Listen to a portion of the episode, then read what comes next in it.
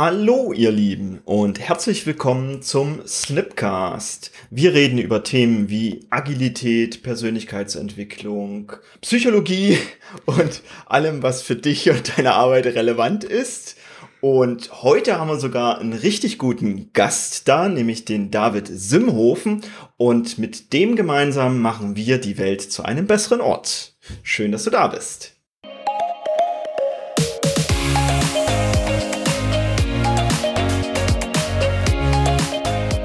YouTube seht ihr dementsprechend auch den äh, David hier und es ist heute mal ein ganz anderes Setting, denn heute sind nur David und Henry anwesend. Die Janina darf dann mal kurz Pause machen.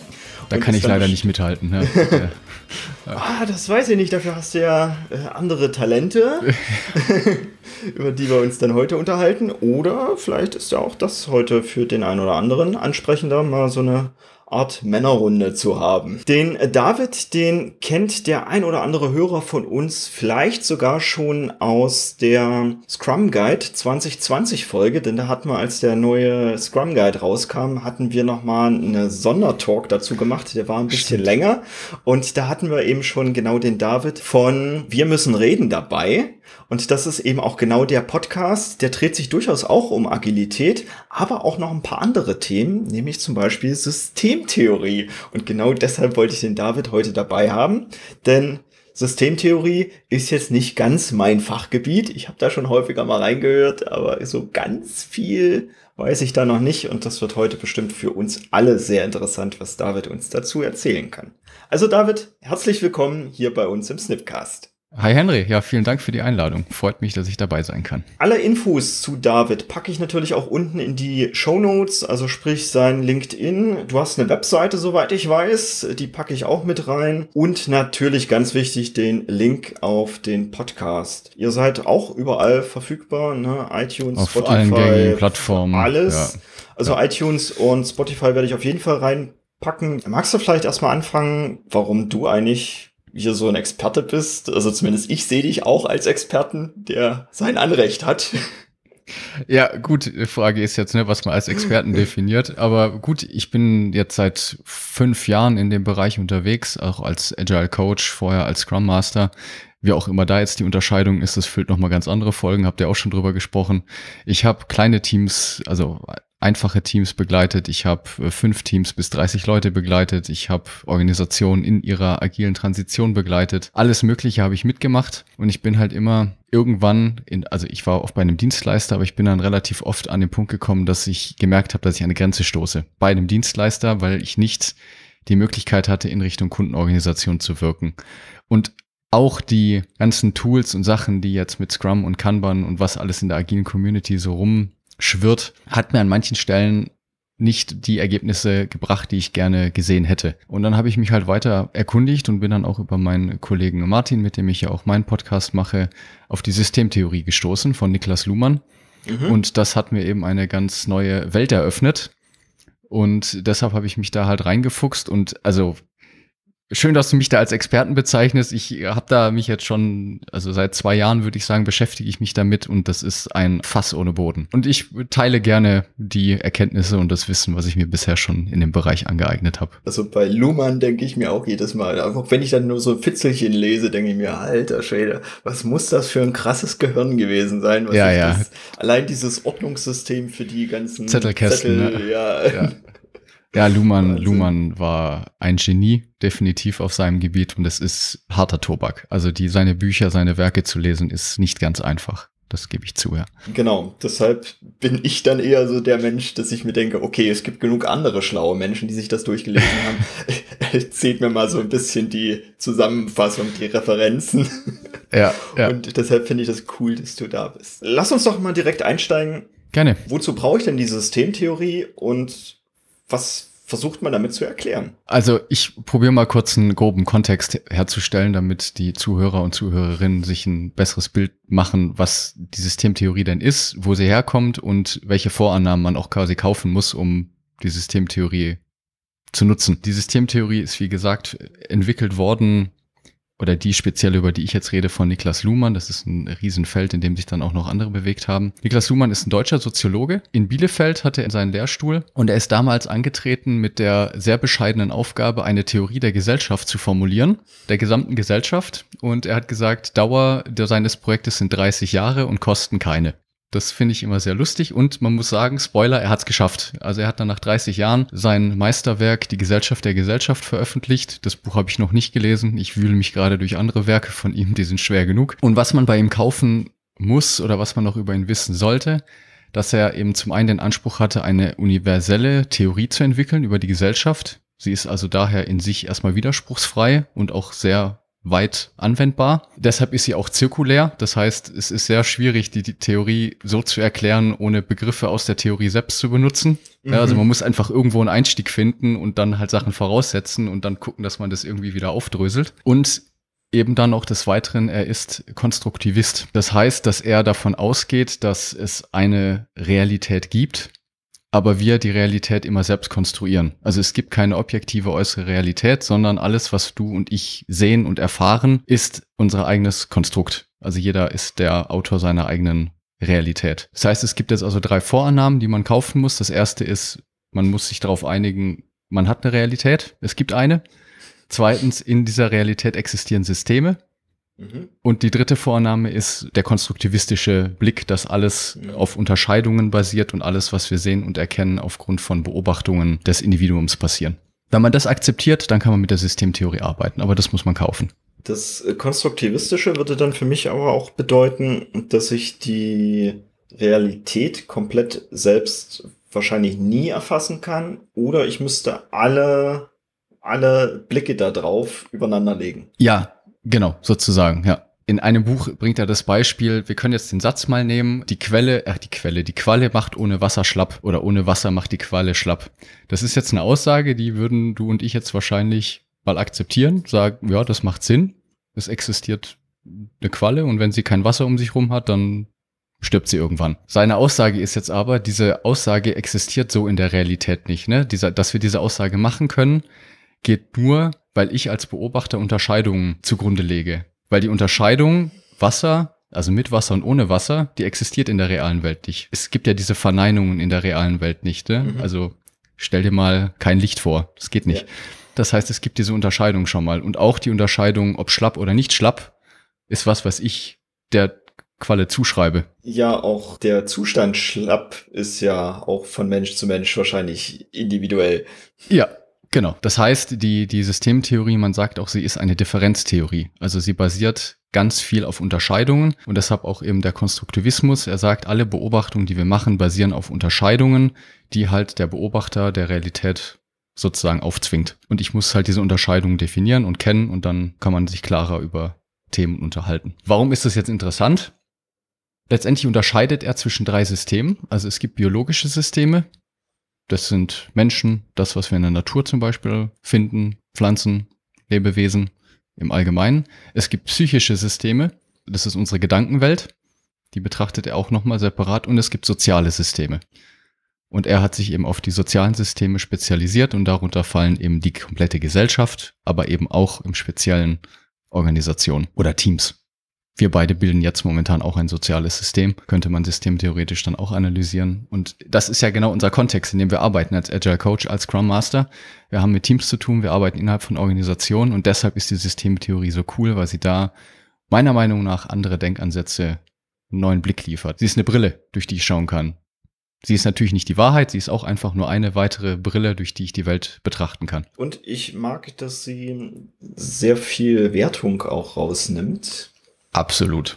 Du hast das ja gerade auch beschrieben. Sie macht erstmal Unterscheidungen. Also ich habe hier mein Team und da ist ein anderes Team.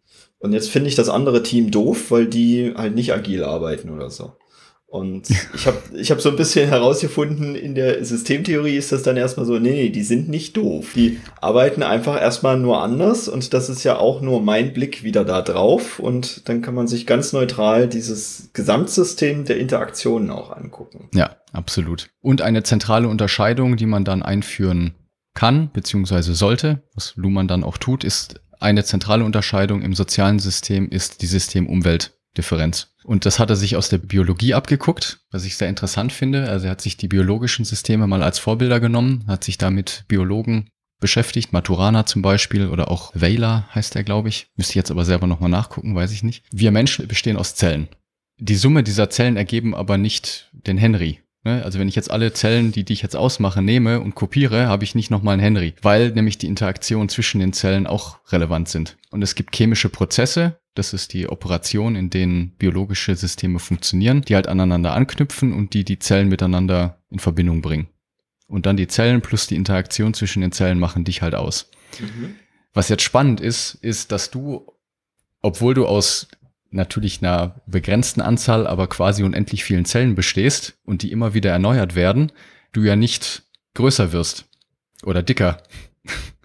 ne? Also du bist ja als Henry, hast du eine klare Grenze zwischen dir und deiner Umwelt. Ja. Das heißt, biologische Systeme produzieren eine Grenze, mit der sie sich zwischen ihrer Umwelt abgrenzen, damit klar ist, was ist Henry und was ist Umwelt. Und das Gleiche gibt es auch in sozialen Systemen. Die Operation in sozialen Systemen, sagt Luhmann, und das ist jetzt der erste Gedankensprung, den man erstmal mal so hinnehmen muss, ist gewöhnungsbedürftig. Er sagt, Organisationen, soziale Systeme bestehen aus Kommunikation. Mhm. Nicht aus Menschen, sondern aus Kommunikationen. Und Kommunikation schließt an Kommunikation, schließt an Kommunikation an. Und durch diese Prozesse der Kommunikation bilden sich wie in biologischen Systemen eine Grenze, sodass klar ist, das gehört zur Organisation und das gehört nicht zur Organisation. Mhm. Und das Coole daran ist, das kennen wir alle, wenn ich in ein neues Projekt komme, in ein neues Team, die haben eine ganz eigene Sprache. Ja. Ich verstehe teilweise überhaupt nicht, was die reden. Die haben ihren eigenen Slang, die haben ihre eigenen Abkürzungen und so weiter. Und das ist ein Zeichen aus der Systemtheorie, dass sich da ein eine Grenze gebildet hat, Kommunikation. Mhm. Ja, durch Kommunikation wurde eine Grenze geschafft, sodass klar ist, hey, ich gehöre zu dem Team oder ich gehöre zu der Organisation und dadurch grenzt sie sich von ihrer Umwelt ab. Und die Umwelt ist extrem wichtig für eine Organisation, für das soziale System, weil die Umwelt, genauso wie bei uns biologischen Systeme, die Umwelt das System erzieht. Wir sind abhängig davon, was im Außen passiert. Ne? Wir lernen durch Beobachtung, wir kriegen Reize von außen, auf das sich unser Körper anpasst. Wenn wir Jetzt hatten wir das ja prominente Beispiel mit Corona. Es gibt ein Virus, der von außen halt eben auf einen einfallen kann oder halt auch eben nicht. Und das System reagiert darauf mhm. und passt sich an. Und das gleiche ist in Organisationen so. Die Organisation hat eine Umwelt und die Umwelt erzieht das soziale System. Es gibt Reize, die die Organisation nicht ignorieren kann. Dementsprechend, wenn ich eine Organisation verändern möchte, geht es am leichtesten, indem ich das Umfeld verändere. Ja, das, könnte. jetzt zu weit. Ja, ich glaube, das ist ein bisschen zu weit. Das könnte man machen.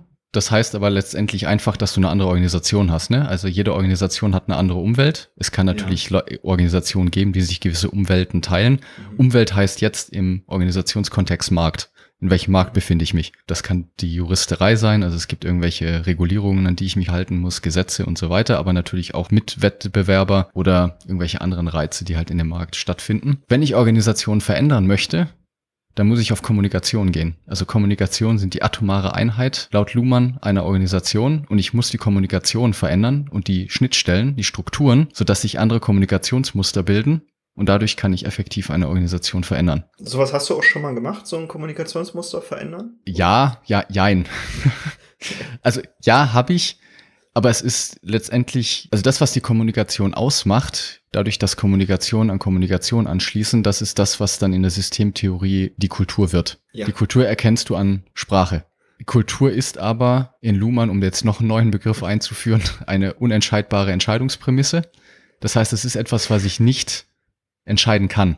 Es ist etwas, was ich nicht willentlich beeinflussen kann. Es ist unentscheidbar. Die Kultur ist wie ein Schatten eines Objektes. Ich muss das Objekt ändern und dann ändert sich der Schatten. Das heißt, ich kann an Kommunikation erkennen, ob eine Intervention, die ich geplant habe, erfolgreich war, weil sich dann die Kommunikation ändern. Ich sag ja auch immer, Agilität dreht sich eigentlich auch alles nur um Kommunikation. Also was wir tun, ist einfach Kommunikation besser zu managen. Allein zwischen den Individuen. Also erst da wird's ja sowieso erst komplex. Vorher ist es ja maximal ja. kompliziert, meist nur. In unserem Job, wir sind ja beide als Scrum Master und Agile Coach sogar unterwegs, dachte ich mir so mit, ja, okay, was wir hauptsächlich tun, ist Kommunikation managen, das irgendwie greifbar zu machen und wir werden ja meist geholt, damit sich die Kulturen im Unternehmen verändert, wo ich dann auch häufig da hänge mit, ja, das ist jetzt kein zwei Monats Change.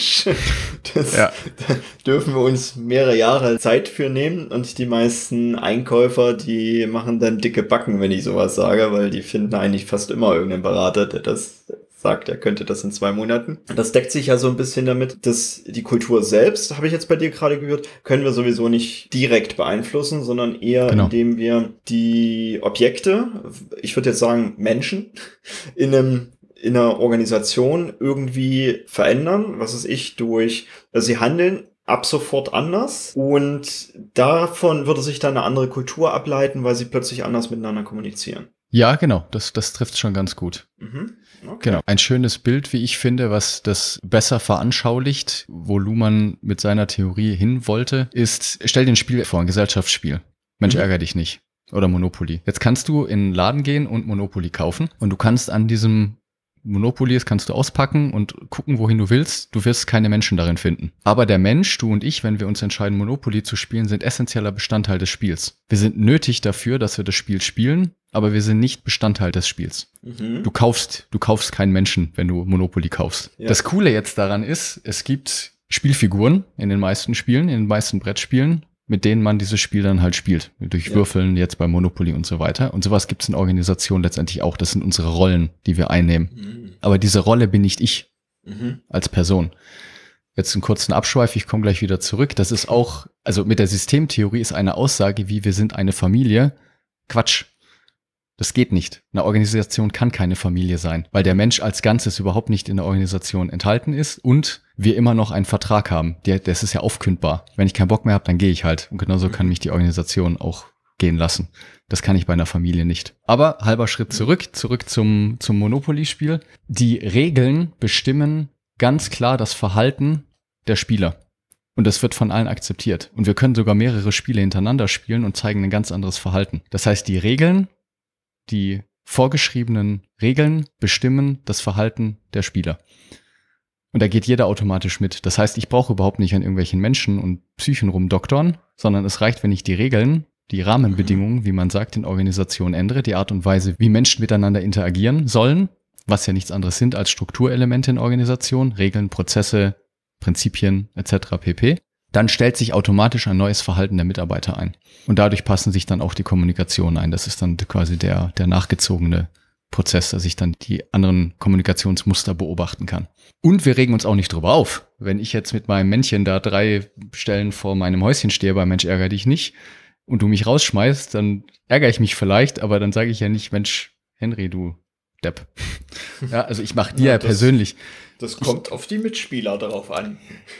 Das stimmt, aber es ist dann nach einem Tag auch wieder gut. Ne? Also das, stimmt, das, ja. das, heißt aber, du, du verhältst dich so, weil das die Regeln halt vorgeben. Ja.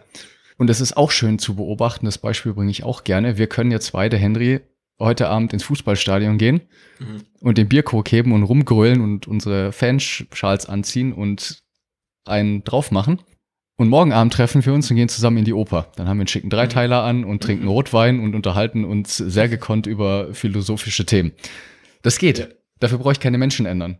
Weil ja. der Kontext das Verhalten der Menschen beeinflusst. Und zwar massiv. Richtig schönes Bild. Dadurch kann ich halt durch diese Theorie, habe ich eine Brille und kann eben jetzt auf Organisationen schauen und unterscheiden, ob eine Intervention wahrscheinlich wirksam ist oder nicht, aus Brille der Systemtheorie. Und wenn ich an Menschen und an deren Psychen rumdoktern möchte, also Thema Mindset-Arbeit und so, dann würde die Systemtheorie sagen, kannst du machen, aber ist halt nicht wirksam. Ja, weil der Mensch als mit seinem psychischen System überhaupt kein Bestandteil der Organisation ist. Ich fand, da war auch wieder schön drin, dieses, es schafft einen etwas objektiveren Blick auf die ganzen Sachen, also dieses Persönliche daraus, dass du beschrieben hast, dass es halt nur Rollen sind. Also selbst in einer Organisation, egal ob wir jetzt explizit eine Rolle bekommen haben, wir leben dort eine Rolle in dieser Organisation. Also das ist nicht quasi der Henry, der da unterwegs ist, sondern ich bin als Rolle Berater oder sowas unterwegs. Die ist natürlich relativ eng mit mir verknüpft, nur ich bin halt als Berater da tätig und ich kann im privaten Umfeld eben mit dir vielleicht dann auch ganz anders agieren als im Business-Kontext. Ja, absolut, genau. Das ist eine weitere Unterscheidung, die Luhmann macht. Das ist nämlich die Unterscheidung zwischen Person und Persona. Mhm. Person bist du als Henry. Mhm. Persona ist das, was die Organisation an Erwartungen an dich und an deine Rolle stellt. Und Personas ist quasi die Spielfigur auf dem ja. Spielbrett. Das ist die Erwartungshaltung, die sich halt über Zeit in Organisationen stabilisieren, dadurch das Rollenbild schärfen. Weil wenn du halt an eine Organisation gehst, gibt's nun mal halt Erwartungen, was du zu tun hast, was du als Henry in deiner privaten Freizeit wahrscheinlich nicht tun würdest. Ich würde sagen, bei mir ist das schon, schon relativ gut miteinander verwoben, alles. Ja, das, genau, das geht auch, das ist auch schön. Es gibt auch ganz, ganz viele Rollen, die auch, oder Sachen, die gemacht werden müssen in Organisationen, zu denen halt Leute auch keine Lust haben. Und da gibt es einfach diese klare klare Unterscheidung. Gerade so arbeitsrechtliche oder Steuersachen. Ich habe häufiger mal arbeitsschutztechnische Sachen umzusetzen, wo ich andere quasi erziehen muss, also in, in ihre Schranken weisen muss mit, nee, du brauchst jetzt eine Leiter oder irgendwie einen stabilen Tritt, um da oben ranzukommen. Ich kann das, kann das hier so nicht vereinbaren, dass du dir jetzt nur einen Stuhl genommen hast. Bin dann eben in meiner Rolle unterwegs, was ich vielleicht nicht meinem Naturell entspricht, ja. Was sich mit dem Bild auch ganz schön erklären lässt, ist, dass diese Forderungen oder die Appelle, die man ja auch oft in der Gesellschaft hört, von wegen, ne, wir müssten in Organisationen, wir müssten jetzt die Führungsmannschaft austauschen, ne, wir brauchten einen neuen Chef. In Großkonzernen ist es ja auch so, ne, die Forderung wieder, ja, man müsste jetzt die Führungsriege austauschen. In unserer Gesellschaft, die Politiker, man müsste sie austauschen. Das Schöne ist, wenn man mal hinguckt, die Leute werden ersetzt und es ändert sich nichts. Mhm. Und das ist mit der Systemtheorie total leicht zu erklären, weil das System sich selbst erhält und Erwartungen an diese Rolle geschaffen werden. Und wenn jemand anderes in diese Rolle kommt, wird er zwangsweise per Gesetz, per System in das gleiche Verhalten gezwungen. Es mag minimale Abweichungen geben, ne? aber es ist kein Wunder, weil diese Erwartungsbündel an diese Stellen so stabil sind, so massiv, dass es egal ist, wer da sitzt. Sie werden sich alle wieder gleich verhalten. Das ist auch so eine Sache, da, da habe ich ein paar Jahre gebraucht, um das, um da meine Ruhe, meinen Seelenfrieden reinzubekommen. dass viele Führungskräfte, Manager und, und Top-Level und sowas, mit denen ich gearbeitet habe, also wirklich so Coaching über ein halbes Jahr oder so, wo ja. ich dann immer dachte, so mit, oh, jetzt, jetzt haben sie es verstanden mit dem Agilität und wir dürfen Menschen halt eher wie Menschen behandeln und so. Und dann haben die immer das Unternehmen verlassen. Und das ist logisch jetzt mit dem, was du erzählst, weil sie halt nicht mehr dazu gepasst haben zu diesen, diesen Anforderungen, weil ich eben nicht die, die, das Rahmenwerk beeinflusst habe, sondern nur diese, diese eine Stelle, die sich ja eigentlich dem Rahmenwerk anpassen möchte. Ja, was mir gerade noch einfällt, weil du es vorhin auch erwähnt hast, dem Luhmann wurde ein Antihumanismus vorgeworfen, weil seine, mhm. also seine Theorie halt antihuman wäre. Mhm. Stimmt auch in gewisser Art und Weise, weil der Mensch kommt ja nicht mal vor in seiner Theorie. Allerdings, paradoxerweise bin ich der Meinung und viele anderen auch, dass es gerade deshalb extrem menschlich ist. Weil man den Menschen letztendlich in seiner Gänze, so wie er ist, einfach in Ruhe lassen kann. Der Mensch darf sein, wie er ist. Mhm. Er muss nicht anders sein, er muss sich nicht verändern, er muss nicht seine Werte anpassen, er muss nichts tun. Der Mensch ist so, wie er ist, vollkommen in Ordnung. Und es muss auch in Ordnung sein heutzutage, dass Menschen nicht mit dem Mega-Purpose kommen und 100 Stunden die Woche arbeiten müssen und ich weiß nicht was alles, diese Anforderungen, sondern es muss auch in Ordnung sein, dass jemand, der auch nicht das Supertalent ist, einfach nur von 9 to 5 seinen Job macht und die Organisation muss trotzdem funktionieren. Mhm. So, ne? Das heißt, dadurch, dass man den Menschen aus der Organisation wegabstrahiert oder sozusagen ignoriert, wird das ganze Unterfangen extrem menschlich. Also gut, dass du es erwähnst. Ich hatte ihm das gar nicht unterstellt, weil eine der ersten Aussagen, die ich über ihn gehört hatte, und ich weiß nicht, mal, ob die stimmt, aber die war, dass er ähm, zur Bewältigung von Komplexität, die sich ja durch die Systemtheorie automatisch ergibt oder zumindest aufgedeckt wird, diese Komplexität, dass um diese mit der Komplexität umgehen zu können, es eigentlich nur die Komponente Vertrauen braucht. Mhm. Und das war, hatte ich mal von ihm gehört. Ich, ich weiß es nicht, ob das stimmt. Das sollte ich vielleicht mal nochmal nachrecherchieren. Aber das fand ich so schön, weil klar, wenn ich anderen vertrauen kann oder dass, dass Dinge funktionieren, dann brauche ich nicht so viel nachkontrollieren, dann braucht da keine krassen Regeln für zu schaffen und ähnliches, sondern ich kann es einfach, einfach gehen lassen. Mhm. Und mhm. daher dachte ich schon, so Menschenfreund ist. Ja, also ich würde ihm nie was anderes vorwerfen, nur dadurch, dass seine Theorie eben im Kern ja. den Menschen nicht beinhaltet. Das ist ja. unter, bekannt unter der Habermas Luhmann-Kontroverse. Mhm. Die beiden, die standen irgendwie im Clinch, die beiden. Vom Habermas wurde ihm Luhmann vorgeworfen, dass er, dass er nicht, nicht menschlich sei. Gehört ja Aber, auch zum Diskurs dazu. Ja, genau, das gehört zum Diskurs dazu. Wie sieht denn das jetzt in deinem Arbeitskontext aus? Also wo benutzt du das? Wo, wo fließt das ein? Ja, das ist eine sehr gute Frage. Ich glaube, dadurch, dass, ich habe eingangs gesagt, dass es eine Brille ist, durch die ja. ich durch die man schauen kann. Und ich habe diese Brille, glaube ich, ständig auf, wie viele andere auch, also wie viele andere Brillen. Und deshalb weiß ich gar nicht, ich glaube, ich benutze es unterbewusst die ganze Zeit. Es ist vor allen Dingen, das sollte ich vielleicht noch erwähnen, die Systemtheorie ist ein Denkwerkzeug. Also sie ist wirklich einfach nur eine Theorie und sie hilft beim Beobachten. Sie liefert keine Lösung. Sie kann überhaupt gar keine Lösung liefern, was ich auch schön finde. Dadurch fällt man nicht in das Problem, dass Rezept irgendwie produziert werden, ne? sondern sie ist einfach nur ein Beobachtungsgegenstand, dass ich mir Sachen Verhalten angucken kann und dann entscheiden kann, was sehe ich denn da jetzt gerade? Ich kann dadurch Sinn zuschreiben oder halt auch nicht und mich entscheiden, ob ich jetzt A oder B oder C machen möchte. Habe ich jetzt ein ganz konkretes Beispiel? Naja, also die simpelsten Sachen sind eben, dass Regeln, und das kennen wir alle, dem gewünschten Verhalten, was man eigentlich sehen möchte, widersprechen also ich, ich benutze da gerne das Beispiel von einer Abteilung eines alten Arbeitgebers von mir. Da war der Abteilungsleiter incentiviert auf Auslastung und Anzahl an Personen in seiner Abteilung. Also je größer die Abteilung und je besser ausgelastet die sind, desto mehr Geld hat er verdient. Jetzt gab es aber dann doch immer mal wieder Projektanfragen, wo es halt nötig war, die zu bedienen, weil sie einfach eine Riesenchance waren. Und dann hätte man halt Leute aus verschiedenen Abteilungen abziehen müssen. Jetzt kannst du dreimal raten, was passiert ist. Die haben sich halt natürlich mit Händen und Füßen gewehrt, weil das direkt auf sich auf ihr Gehalt ausgewirkt hat. Und dann wirft man den Leuten vor, also die, die, den Mitarbeitern und Mitarbeiterinnen, dass sie nicht unternehmerisch denken. Wo ich mir denke, hä? Also das macht irgendwie überhaupt keinen Sinn. Das war ziemlich unternehmerisch gedacht, weil es ja auf Gewinnmaximierung aus war. Ja, und das ist jetzt, das kann man aus der systemtheoretischen Brille betrachten und ich glaube, da wäre jetzt jeder andere auch auf den Entschluss gekommen, dass da Regeln mit dem, was man eigentlich erreichen möchte, überhaupt nicht zusammenpassen. Noch einen anderen Fall kann ich berichten. Gestern Abend erst, das fand ich total cool, haben wir eine Supervision gemacht aus der Ausbildung, die ich gerade mache. Da ist jetzt eben ein Beraterkollege, der eine Struktur- und Kulturmusteranalyse macht bei einem Kunden, das über Interviews funktioniert macht Sinn aus Sicht von Luhmann. Ich höre mir Kommunikation an. Ich beobachte die Organisation, wie sie kommuniziert und dann probiere ich Hypothesen zu bilden. Ganz klare Hypothesen. Da ist auch die Devise lieber falsch als schwammig richtig. Also ich, ja. ich, ich ja. unterhalte mich mit Leuten und konfrontiere sie mit Hypothesen, die ich durch meine Beobachtung habe und dann probiere ich rauszufinden, ob ich mich irgendwie auf, einen, auf ein stabiles Muster einigen kann. Und dann nimmt man halt diese Befunde und spiegelt sie wieder der Organisation. Weil wenn man jetzt als Basis nimmt und das akzeptiert, dass Organisationen aus Kommunikation bestehen, dann kann nur das in der Organisation real existieren, was auch kommuniziert wird. Alles, was nicht ausgesprochen wird, kann nicht real in der Organisation existieren. Und Menschen werden betriebsblind. Das ist die Definition von Kultur. Kultur ist das, was normal ist. Aber dadurch, dass ich von außen in eine Organisation reinblicke als Berater, beobachte, fallen mir Sachen auf, die jemand intern überhaupt nicht auffallen können, weil das normal ist.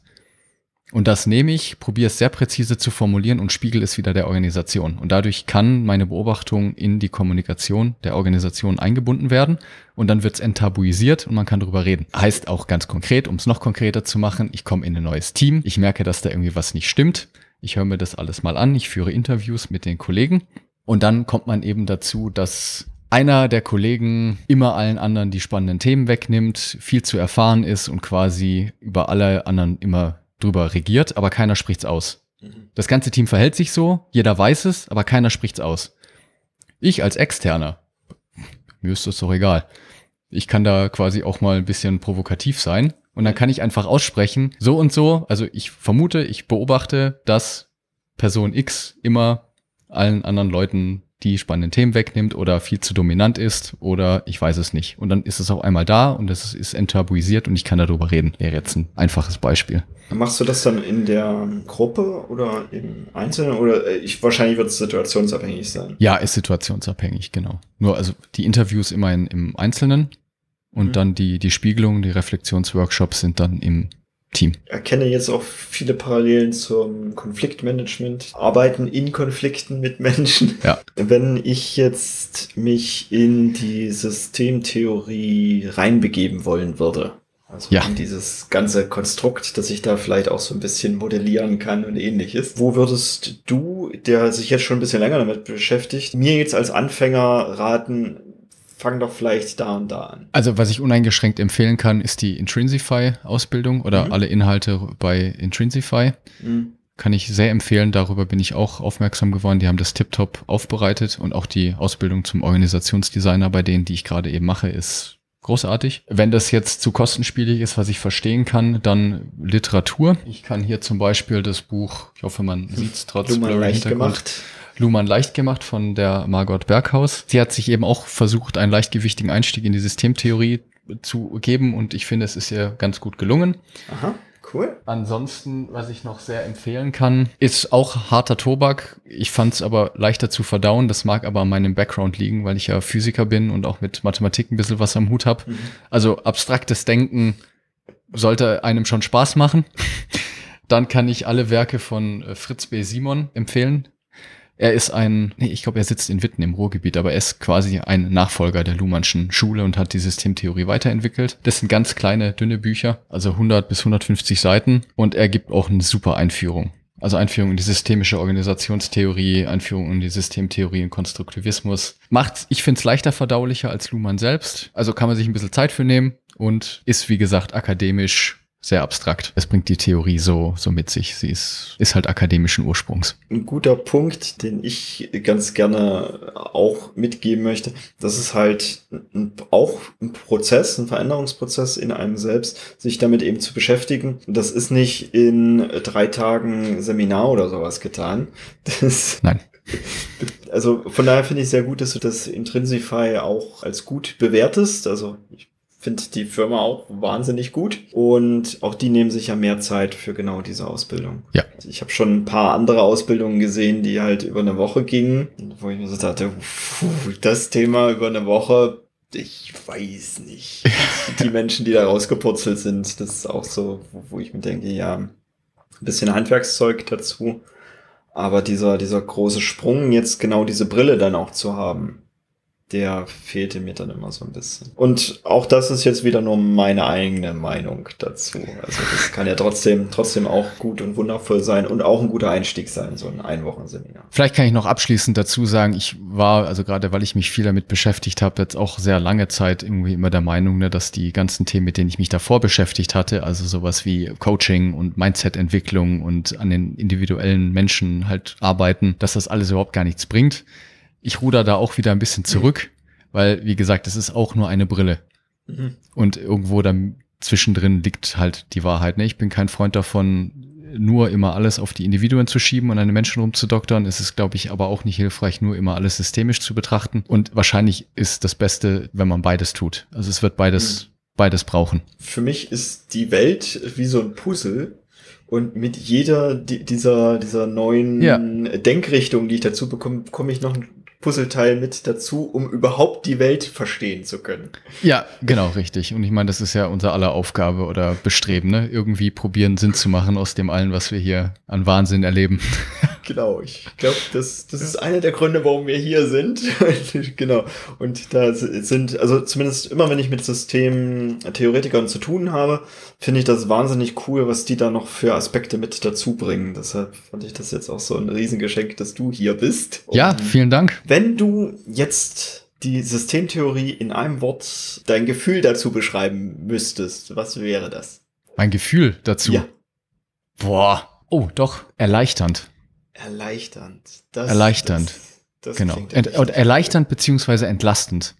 Mhm. Weil die Systemtheorie extrem viele Einblicke bringt, um Menschen von den Lasten, die Organisationen ihnen eigentlich aufbürden, zu entlasten. Oh, das ist, also das, das geht runter wie Öl. Also das ja, schön.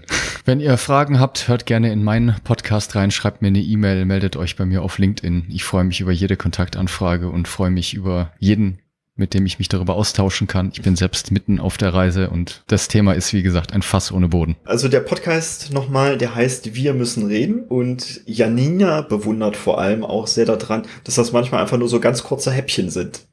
Also mhm. so von wegen, also ich höre euren Podcast auch meist beim Autofahren und der hat quasi gerade so angefangen, dieses Thema und dann zack ist der zu Ende, weil ich bin, wir machen ja auch meist so halbstündige bis ganzstündige mhm. Podcasts, bin da drauf eingestellt und dann ist zu Ende und dann bin ich immer so mit, hoch, zu Ende? Aber stimmt, ja, genau, es wurde vollständig erklärt, der Rest wäre nur Palaver gewesen. Das, Finde ich ganz cool bei euch.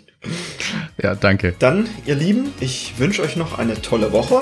Wir hören uns dann nächste Woche und jetzt im Anschluss direkt einmal rüberwechseln zum Wir müssen reden Podcast. Tschüss.